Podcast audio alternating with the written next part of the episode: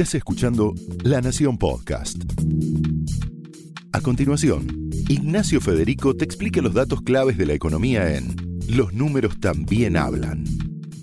Los números también hablan es presentado por Fondo FIMA. Invertí simple. Bienvenidos a una nueva edición de Los números también hablan, el podcast de economía y negocios de la Nación. Esta nueva temporada seguiremos abordando los temas de la macroeconomía y las finanzas, pero también vamos a hablar de tu economía personal, las cuestiones que te afectan a tu bolsillo y a tus inversiones personales. Y para empezar en este capítulo, vamos a hablar de consumo. Vivimos tiempos muy particulares con esta pandemia, vos lo sabrás más que nadie. Con esta cuarentena sobre todo, que cambió rotundamente nuestra manera de consumir, y todo esto, todos estos cambios, estos grandes cambios, se dieron en muy poco tiempo. Cambió qué consumimos, pero también cambió cómo consumimos y dónde consumimos. Algunos de estos cambios son temporales y van a desaparecer cuando la vida vuelva a la normalidad, que será de a poco, según dicen los expertos. Pero otros cambios llegaron para quedarse, incluso cuando termine el aislamiento, y van a generar una nueva normalidad para nosotros los argentinos como consumidores. Para hablar de todo esto, nada mejor que hacerlo con un experto en el tema. Por eso tenemos el orgullo de tener como invitado al colega Alfredo Sainz, periodista especializado en consumo y editor del suplemento Comunidad de Negocios de la Nación que sale todos los sábados. Alfredo, muchas gracias por estar acá. ¿Cómo andas, Ignacio? Bien, muy bien, muchas gracias. Alfredo, hacemos un, un breve repaso para, para ponernos en tema de, desde que explotó la, cuarentena en su momento, el boom por ir al supermercado, empecemos hablando de consumo de alimentos y bebidas, ¿cómo fue ese primer boom donde todos fueron en avalancha al, al supermercado y cómo evolucionó después durante el aislamiento? Sí, tenés como mm, diferentes picos que tuviste. Lo, el primero fue el pico del pánico que le, que le dicen en el sector, que básicamente esa compra desenfrenada que tuvo dos fines de semana, parece hace tanto, pero eh, fue el fin de semana del 14, que es el fin de semana previo, el sábado 14, el, fin de, semana de marzo, sí, estamos. el fin de semana del 14 de marzo, que es el previo a la cuarentena, pero cuando ya se venía hablando, incluso ya algún país vecino estaba implementando la cuarentena y uno veía esos números creciendo de muertos en Italia y en España y uno, el consumidor decía, bueno, esto se viene y de hecho se vino. El segundo fin de semana de pánico fue el sábado 21 de marzo, un día después de que se pone en vigencia la cuarentena y que también la gente fue a razón en el hipermercado llevándose esos los changuitos llenos. Se veía esa imagen de lo que había pasado en supermercados en España, el temor a abastecimiento, el quiebre de stock que le dicen en el sector, que es cuando el producto no está, ya sea porque no hay más en, el, en la Argentina que no pasó o porque no llegan a dar los repositorios a dar Es un tema más de, de, velocidad que de cantidad. Claro, es un tema más operativo que de, y de logístico que de cantidad. Pero bueno, se produce. Vos vas a buscar la bandina, no la encontrás, que te digan que es porque no la está entregando el fabricante o porque no la pone el repositor, para vos es lo mismo, te vas el changuito sin la lavandina. Y también hay un efecto contagio, se produce mucho. Te digo, el tema de papel higiénico siempre le dicen por qué hubo ese boom de, de venta de papel higiénico. Dos factores. Eh, uno es eh, el efecto contagio que se genera con cualquier producto. Pero además en el caso del papel, eh, digamos, vos ves que la gente llevándose papel higiénico y decís, me llevo más. Pero el papel higiénico además se potencia porque uno ve en el carrito y te llamaba la atención por el, tamaño que ocupa. Entonces, capaz que estaba, había un efecto pánico también en otros productos, en el repelente, pero mucho más chiquito y no te, no te llamaba tanta la vista. En cambio, el efecto contagio se potencia en papel higiénico, por eso existe esos faltantes, esos quiebres de stock que hubo en papel higiénico, cuando tampoco en realidad no está ni muy vinculado con el COVID. No es como el alcohol o la lavandina que uno tendría más razonable. Es casi hasta algo heredado de que pasó en Europa, Estados Unidos también, sí, ¿no? Pero tampoco en Estados Unidos y en Europa había pasado algo específicamente con el papel higiénico, ¿no? Es, es algo como una una locura y hay algo medio irracional, porque la gente entra en pánico. Esa etapa ya pasó claramente, hubo unos grandes beneficiados que fueron los hipermercados. Después pasó a, una etapa más donde, donde estuvimos aislados y ahí los locales de cercanía, digamos, si hablamos también de ganadores de, consumo en la pandemia. Es el gran ganador de consumo de cercanía. La gente está en cuarentena, puede salir a hacer compras, pero te recomiendan, con bastante lógica, que vayas a un local cerca, por eso el local de cercanía, no te movilizás en auto para ir al hipermercado, y los hipermercados están muy golpeados. Y también dentro de eso ganan los locales de, cercanía más chicos, que te, porque la gente tiene con cierta racionalidad, tiene miedo a entrar a la gran superficie, prefiere comprar en lugar chiquito, eso que sea más rápido, que le haga un recorrido más corto. Entonces estás viendo este consumo de cercanía. La segunda etapa es el consumo en cuarentena que se caracteriza por la cercanía, por llevar los productos más básicos. La gente crece el ticket promedio. ¿Qué significa eso? El ticket promedio la gente cuando va al súper compra más cosas y se lleva un ticket más alto, pero en el, cae bastante, mucho el número de consumidores, decíamos, más, eh, más eh, menos gente que compra más cosas. Y eso lo ves también ese efecto que a veces medio engañoso que ves en la cola de algunos supermercados, la gente eh, haciendo cola para entrar porque mm, hay una restricción en la cantidad de gente que entra, pero en realidad no es que le está yendo mejor al supermercado, en la mayoría de los casos le está yendo peor que el año pasado. Esta estamos en la segunda etapa y ahora la que viene, lo que replicando un poquito lo que pasó en otros países, pero que no va a ser igual. Uno siempre toma a los países del norte porque son los que están más adelantados en el tema de la pandemia. Lo que pasó en, en, Europa, básicamente, que ya está pasando la pandemia, hay una recuperación de categorías no, no básicas, eso, es decir, la gente... ¿Cómo cuáles, por ejemplo? Y empieza a comerse alimentos más gourmet, bebidas de alcohol, que es una, una categoría bastante golpeada la gente que tiene plata empieza a darse un lujo, a hacer una compra un poquito más sofisticada, un poquito menos básica. Eso pasó en los países de Europa. Hay que ver que si va a pasar en la Argentina, porque vos tenés la situación, este cruce, la variable de cuarentena se potencia con la variable económica.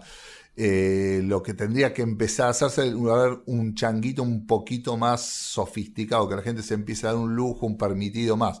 Pero bueno, eso en la Argentina Depende de las Sí, exacto, digamos, no, va a ser tan fácil. Y si te saco de los alimentos y te llevo al mundo de turismo, ahí el concepto este de cercanía como ganador, ¿se, da también? Sí, digo, lo que va a pasar, digo, es lo, esto ahora sí estamos eh, haciendo pronóstico, porque tampoco ni tenemos una referencia, porque te digo, los países no no están todavía no se activó en ningún lugar del mundo todavía. Pero sí ya se está planteando. Eh, Europa, España, por ejemplo, un país muy cercano para todos. Europa, eh, España tiene el 12% de su PBI, depende del turismo. Con lo cual hoy existe la gran discusión. ¿Qué vamos a hacer con el turismo? ¿Cómo vamos a empezar a, vivir el turismo, el, verano en el, norte que se acerca? ¿Qué va a pasar? Lo que creen ellos, diciendo, bueno, un concepto acá trasladado a la Argentina sería Necochea mata Cancún. Vamos a ver un o sea, vamos a tardar en salir del país y vamos a priorizar la costa, el sur, el norte. En todos lados se vuelve a pasar el, turismo doméstico, va a estar en alza, esto va a ser un fenómeno mundial, anticipan.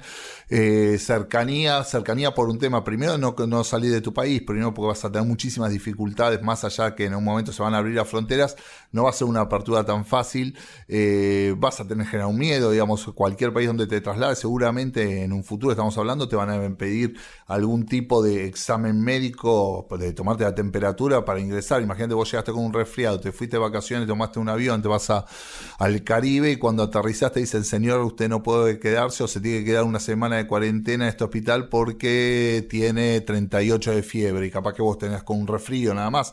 Pero bueno, una medida lógica, con lo cual es, todo ese tipo de medidas va a desalentar el turismo internacional el tema de los costos de los pasajes de avión. Se habla también ya de pasaportes sanitarios en los cuales vas a tener un sello si ya tuviste el COVID e incluso eh, va a poder entrar al aeropuerto solo el que tenga pasaje, o sea, se acabaron las despedidas emotivas en la puerta de, embarque. Eh, viajar va a ser una cosa que va a cambiar definitivamente como viajamos, con lo cual eso, todo este tipo de medidas va a ser diciendo, bueno, que uno va a tener eh, en el análisis de ahora, cuando se vaya a vacaciones, está pasando ahora en el hemisferio norte, pero seguramente en diciembre, cuando lleguen las vacaciones fuertes acá en la Argentina verano, se espera una recuperación muy fuerte de todo que sea el turismo doméstico. El auto va a matar al avión, digamos, la gente va a empezar a viajar más en auto. Hoy se está viendo desde todos los gobiernos del mundo, en la Argentina también se está desalentando el transporte público.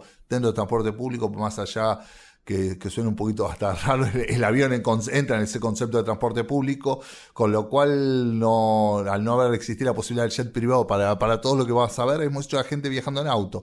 Con vamos a ver un turismo mucho más de cercanía, el, el, Carrefour Express de las vacaciones también va a sentirse, va, van a ser las playas seguramente de la provincia de Buenos Aires, así que por lo menos viniéramos como algo positivo, menos salida de divisas del país. Alfredo, y en el modo en el modo de consumir, obviamente se dispararon con la pandemia el consumo online desde la casa, cuatro de cada diez personas creen que van a seguir aumentando sus compras online, dice, dice Cantar. Hubo también eh, furor por productos muy particulares como la mopa para limpiar el piso o el robot de cocina, esta Thermomix que duplicó sus ventas durante la pandemia hasta 300 unidades, por más que es un producto que vale 2 mil dólares. Pero yendo al online, ¿cómo va a quedar después de la pandemia? ¿Qué, ¿Qué se aprendió? Digo, ¿qué continuará? ¿Vamos a seguir comprando más online? ¿O termina esto, nos olvidamos de todo y volvemos a la tienda física? Mira, nunca es nada tan coso, pero sí te digo, yo creo de todo lo que uno cuando habla con, con especialistas, gente que sabe, consultores y empresarios, dicen, eh, más que un cambio radical, lo que va a haber una potenciación del cambio. Es decir, las cosas que ya estaban en marcha se van a acelerar a niveles estratosféricos.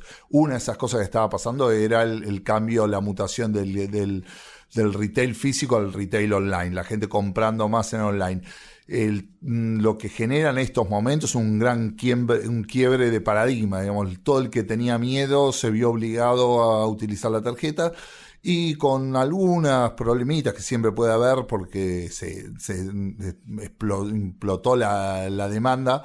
Eh, la gente funcionó bien, que le está funcionando bien, que compró online, no lo estafaron, el producto le llegó, lo puede cambiar. Eh, es el mejor incentivo a la digitalización de la economía ya lo que te dicen va a cambiar, te digo, la forma de comprar a los argentinos mm, desde ya y se va a potenciar lo que ya estaba pasando. Previo a la pandemia, creció mucho la pandemia y se va a mantener. El ejemplo del delivery. Eh, ¿Cuánto creció los servicios estilo Coto Digital o Jumbo a Casa, que son las dos cadenas más grandes que están trabajando? Dice, creció todo lo que podía haber crecido en el sentido que dio a, abasto a la cadena. Se multiplicó, depende del supermercado por 3, por 4, pero se podría multiplicar por 10, por 15, por 20, dice, porque la gente, las cadenas de supermercados lo que tuvieron que hacer es dejar de tomar pedidos porque no tienen gente física para llenar los changuitos, hacer los entregas. hay un aprendizaje también, ¿no? De potenciar ese canal para los supermercados. Exacto, bueno, todos se están aprendiendo y eso va a ser uno de los grandes cambios. La gente va a ir menos a comprar al supermercado. Aun cuando se levante la pandemia, va a existir como esa idea de que no está bueno tanto eh, exponerse en lugares públicos, con lo cual va a aumentar. Definitivamente quedó, llegó para quedarse esa idea de comprar producto y hay otro de los grandes ganadores, eh, son las aplicaciones de delivery, Rappi, Coto, eh, Pedido Ya. Parece increíble, verdad que hace meses, eh, te digo, no, no tanto se estaba intentando prohibir a Pedido Ya, Rappi en la Argentina. Había toda una movida de un montón de gente con razones entendibles por un tema sindical, por un tema de, de seguridad, del derecho al trabajador. había jueces que decían, no, bueno, Rappi, pedidos ya, Globo no, no pueden trabajar más. En un momento se, se, anunció que en la ciudad de Buenos Aires no iba a existir más ese servicio. Hoy parece una locura, dice. Eh, Pasaron a ser servicios esenciales. Exacto, sí, sí, te digo, una reivindicación eh, o gran parte de la economía, incluso los, los mismos comercios que se quejaban un poco de de, este tipo de servicios. Hoy lo encontraron como su aliado, su principal canal de venta. Eh, eh, era algo también, decíamos, ya existía de antes, no, no es que se inventó con eso. Pero pasó a ser lo que vos decís perfectamente, pasó a ser un servicio esencial y hoy por hoy no, no se te cruza por la cabeza que a alguien se le ocurra pensar que no va a existir más un rap y un pedido ya, digamos, no, también llegaron para quedarse y van a tener un papel fundamental. Ya se despidió definitivamente el motoquero de la heladería, de la pizzería, todo el delivery hoy se canaliza, 90% se canaliza a través de estas aplicaciones. El debate que se viene es el tema de la comisión. Bueno, hoy por hoy diciendo, cuando pasan a tener un papel tan esencial en una situación de crisis, esas comisiones que oscilan entre el 20 y el 30% empiezan a estar en tela de juicio. Pero bueno, va a ser una discusión más económica que de, de, de tema laboral. Y, en este mismo sentido también los marketplaces, Alfredo, los Amazon de este mundo, los Mercado Libre, obviamente son en, la misma línea de los ganadores. De, sí, sí, te digo, ¿quién, ¿quién gana esta economía? Es un poquito cuando se hablaba de esto, bueno, las empresas eh, esto es un cambio de paradigma, va, a cambiar la historia de la economía argentina, de la economía mundial, y en realidad lo que está pasando es que lo que sigue igual es que al contrario de lo que se va a profundizar en la concentración económica. Si encontrás el gran ganador de, de esta pandemia, si le tenés que decir a una persona, es el señor Jeff Bezos, que es uno multimillonario más, más grande del mundo, siempre el 1, el 2, el 3, depende. Se volvió más rico durante la pandemia. Se volvió 30 mil millones de dólares más su fortuna en, solo en, un, en solo un mes. Eh, Amazon, que Jeff Bezos, el dueño de Amazon, es la gran, gran ganadora de esto, digamos, todo subiendo por todos lados, subiendo cantidad de operaciones, subiendo lo que el, el gran desafío de Amazon, seguramente será el próximo de Mercado Libre, es generar un flujo de caja constante, digamos, eso es lo que siempre intentan este tipo de empresas, diciendo más allá de ganar transaccionalmente con todas las operaciones, es generar que alguien le pague un, fee mensual todos los, todos los meses. Amazon ya lo implementó, sospecho que en un momento lo implementará el señor Galperini Mercado Libre, que es el, el Amazon Prime, que es el servicio de suscripción que vos tenés un montón de beneficios. 150 millones de usuarios en un mes. Sí, es una locura. Por eso, imagínate eso, que gente que le paga un fee, ahí depende el, tipo de servicio, puede ser más o menos 10 dólares lo que están pagando. Son, estamos hablando de 1.500 millones de dólares por mes más de, ingresos fijos que ya los tenés, eso que todos los meses gente que te paga y pone el número de tarjeta, eh, ese tipo de modelo va hacia donde va a funcionar esa idea que combinar la logística con algún tipo de servicio agregado, con algún tipo de fee mensual, esa triple combinación que ya está haciendo muy exitosamente Amazon, también en un momento se replicará en la Argentina. Mercado Libre también es el, gran ganador de esto. Ya era la empresa más grande de Argentina, superando IPF, fue un cambio de paradigma. La verdad es que cuando con el cambio de gobierno, porque Galperín, recordamos, es una persona muy identificada con el gobierno de Macri, con, dijo incluso que lo votaba Mauricio Macri, hizo de fiscal de mesa en algún momento de Cambiemos se decía, uy, bueno, ¿cómo va a cambiar? Va a estar golpeada con el cambio de gobierno ahora que llega Alberto Fernández, que lo veamos diciendo. No solamente sigue siendo empresa más grande de Argentina, sigue siendo mucho más grande después de la pandemia. El negocio está intacto. Sí, es más que intacto, está más, sale fortalecido. Como hay empresas que a pesar que parezca medio extraño, la, la, pandemia les terminó viendo bien y que van a salir muy fortalecidas. Una de ellas, o la principal a nivel mundial, es Amazon. En la Argentina principal es Mercado Libre, que no por nada ya eran las número uno de, su mercado, pero hoy van a ser mucho más ricos, mucho más poderosos y mucho más esenciales. Nombraste Amazon Prime y también Netflix es eh, de las fortalecidas. En este caso, en lo que pasó con el consumo de entretenimientos y medios, eh, se dio que se potenciaron los dos, los Amazon Prime, los Netflix, pero también los argentinos volvimos a consumir los medios tradicionales mucho más fuerte que antes. Hay estadísticas que hablan de casi 50% de gente que mira más televisión tradicional y cable, pero también de aire, y 26% escucha más radio, digo, y Spotify también sube, digo, ahí el streaming, las redes sociales y todo lo que es el sistema de medios tradicionales con las .com, se nota también en el portal de la nación.com.ar, digo, ahí se fortaleció todo. Ahí lo que está pasando, creo que te digo, en esas otras batallas es eh, no es tanto medios tradicionales versus medios nuevos, no es tanto eh, periódico de papel contra Netflix, sino consumo hogareño versus consumo fuera del hogar. Este es el, el, el, dilema, digamos, ahí la, la, batalla pasa por eso. Todo lo que se consuma en el hogar va a crecer, creció un montón, fue un ganador. Netflix es el, fenómeno que también es como el gran ganador de los medios, pero luego decías bien, diciendo los portales de los diarios están volando. El de la Nación batió récords que, que, no, que no había logrado pre-pandemia. También está creciendo la radio tradicional, la televisión tradicional, eh, lo que vos ves en tu casa, eso crece.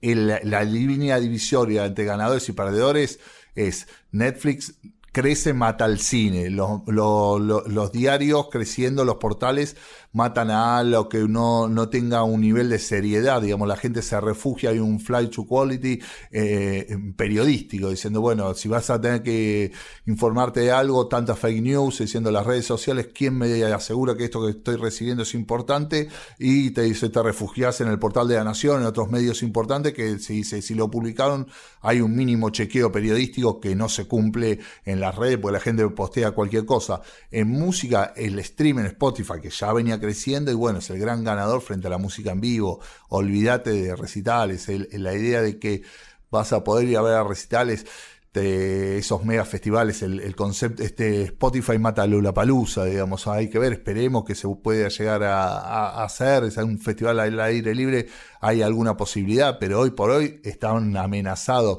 en Estados Unidos, en el hemisferio norte, toda la feria, todas las fechas de grandes recitales que se dan el en Europa en estas épocas, en el verano. Ya hay la nueva normalidad, recién estamos hablando de 2021 más sí, o menos. Sí, hay que ver, va a depender mucho de la vacuna, pero hoy por hoy todo lo que es consumo hogareño va a matar a consumo fuera del hogar eh, y en vivo, digamos. Y en ese sentido te llevo a todo lo que es tele. Teleeducación, telemedicina, teletrabajo. Ahí, ¿cuánto hay de que el terreno ganado ¿Es realmente terreno ganado y genera una nueva normalidad o volveremos a, lo habitual de antes? ¿O cuándo, cuánto la gente confía más en estar educado a través de Internet. Digo, hasta cursos, eh, eh, el otro día había estadísticas de Mercado Libre, los cursos crecieron más de 300% en la plataforma, obviamente en pleno mes de, pandemia y lo tradicional, ¿no? Idiomas, eh, educación más, más común, pero también desde cursos de ARPA hasta cursos de religión energética. Digo, fue un boom general de todo lo que es cursos online. ¿Cómo, cómo queda parado el hotel? ¿Sigue o queda en el camino? No, no se va a potenciar. Me dice que hay un, un, estudio muy, muy, interesante de Nielsen que decía que 8 de cada 10 argentinos, argentinos dice que aprendió algo que no sabía utilizar, que no sabía usar antes de la pandemia, desde el Zoom, que digamos eso es muy, nadie sabía utilizar Zoom y ahora un montón, montón de gente lo sabe hacer, hasta cosas mucho más eh, capaz que para en un público más joven que eran obvias como el home banking, un montón de gente lo ha aprendido, digamos, de cosas tecnológicas, ocho personas avanzó, tuvo un upgrade en su digitalización. Eso llegó para quedarse. La persona que probó el home banking, que incluso yo sé que la mayoría de la gente está escuchando un podcast, me puede parecer medio loco diciendo, uy, que hay gente que no sabe usar el home banking. Hay, gente que no sabe usar el home banking. hay cortes etarios que, bueno, se vieron en un montón de sociales, socioeconómicos y etarios que no, no sabían usarlo y que lo aprendieron. Imagínate una vez que lo aprendiste a usar el home banking, te olvidás de ir al banco. Bueno, así en todo, eh, desde la telemedicina, obviamente, no es que esto no, no es blanco ni negro, no es que se van a morir los diarios de papel, pero no significa que eh, desconocer que hay una migración hacia las webs. Eh, lo mismo está pasando con todo. La telemedicina el, va, va a existir el, la atención en consultorio, obviamente, pero un montón de tareas que vos lo estabas solucionando, sacando el turno, movilizándote, haciendo una espera para ir al doctor, ahora lo vas a resolver primero, por lo menos una primera consulta eh, en forma de telemedicina. La gente lo está probando y los niveles de aceptación te, llamaría atención. creo que ganamos mucho en eficiencia, Alfredo. Digo, si en vez de comerte dos horas en una sala de espera de un sanatorio o de un médico, eh, podés sacar un turno y está bien gestionado y esperas 15 minutos, creo que la gente va a estar agradecida.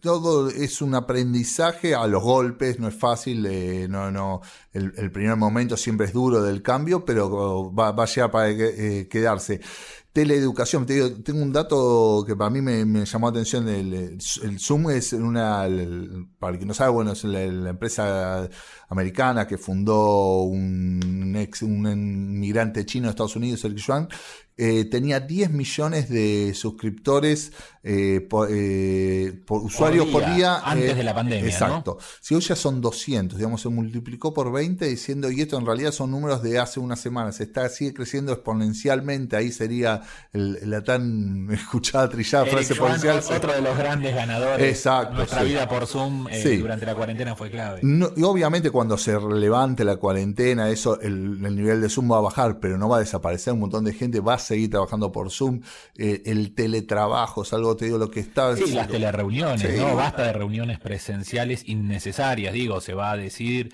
que es realmente necesario que requiera presencia de gente, traslado de transporte y que no, porque ya vimos que por Zoom se resuelve muy bien. Sí, que en estas cosas nunca hay que ser extremista, no es que se va a morir el trabajo en la oficina.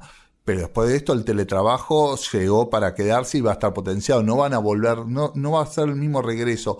Aun cuando se solucione, eh, eh, esperemos un, un, un, escenario óptimo, que esta vacuna que se está probando en Inglaterra en septiembre, octubre ya esté operativa y en diciembre estén eh, vacunándonos todos y seamos felices, siendo el, eh, cuando ya, eh, aún en el mejor escenario, que no exista más la necesidad del aislamiento social, del distanciamiento social, porque se encontró un remedio, una vacuna para el COVID, mm, el teletrabajo va a quedarse, la teleeducación va a quedarse, la compra por delivery va a quedarse, porque la gente descubrió que más allá de lo que surgió por una necesidad, también te genera una comodidad. No es necesario que tener que ir al supermercado, te lo puedes hacer por el delivery.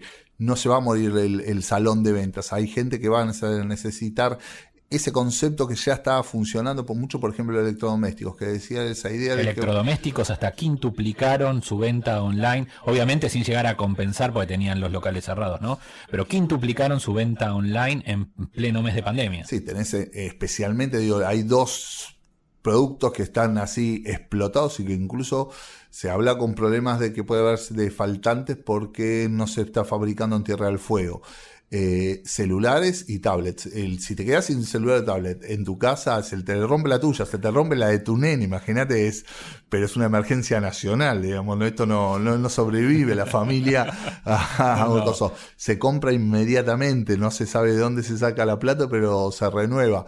Y eso se está comprando todo online. Cuando vos lo conoces al producto, lo que también se, estamos proyectando tantas cadenas de electrodomésticos pueden sobrevivir, pero no van a sobrevivir tantos locales físicos. Vos vas a tener como especie que funciona como especie de showroom. Vos te querés comprar una heladera y la querés ver para comparar una al lado de la otra. Pero te acercás al shopping, ves la heladera local diciendo esta me gusta, esta la otra, y capaz que la terminás cerrando operación. Después ya definiste qué modelo te gusta y empezás a buscar entre los e-tailers qué es la que más te sirve. Entonces te metes en Mercado Libre, te metes en Garbarino, ves que en Coto Digital y dices, che, a ver quién tiene el mejor precio, ya el modelo lo tengo definido y la terminas comprando online que te la entreguen.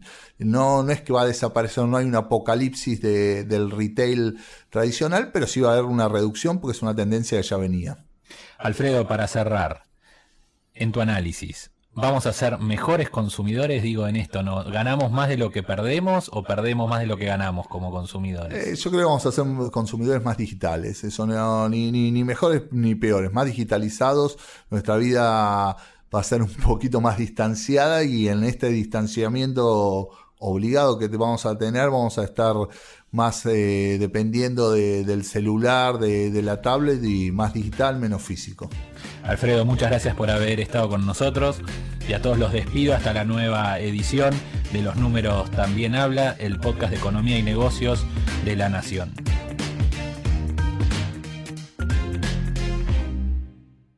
Esto fue Los Números También Hablan un podcast exclusivo de La Nación. Escucha todos los programas de La Nación Podcast en www.lanacion.com.ar. Suscríbete para no perderte ningún episodio. Estamos en Spotify, Apple Podcast, Google Podcast y en tu reproductor de podcast favorito. Seguí escuchando La Nación Podcast.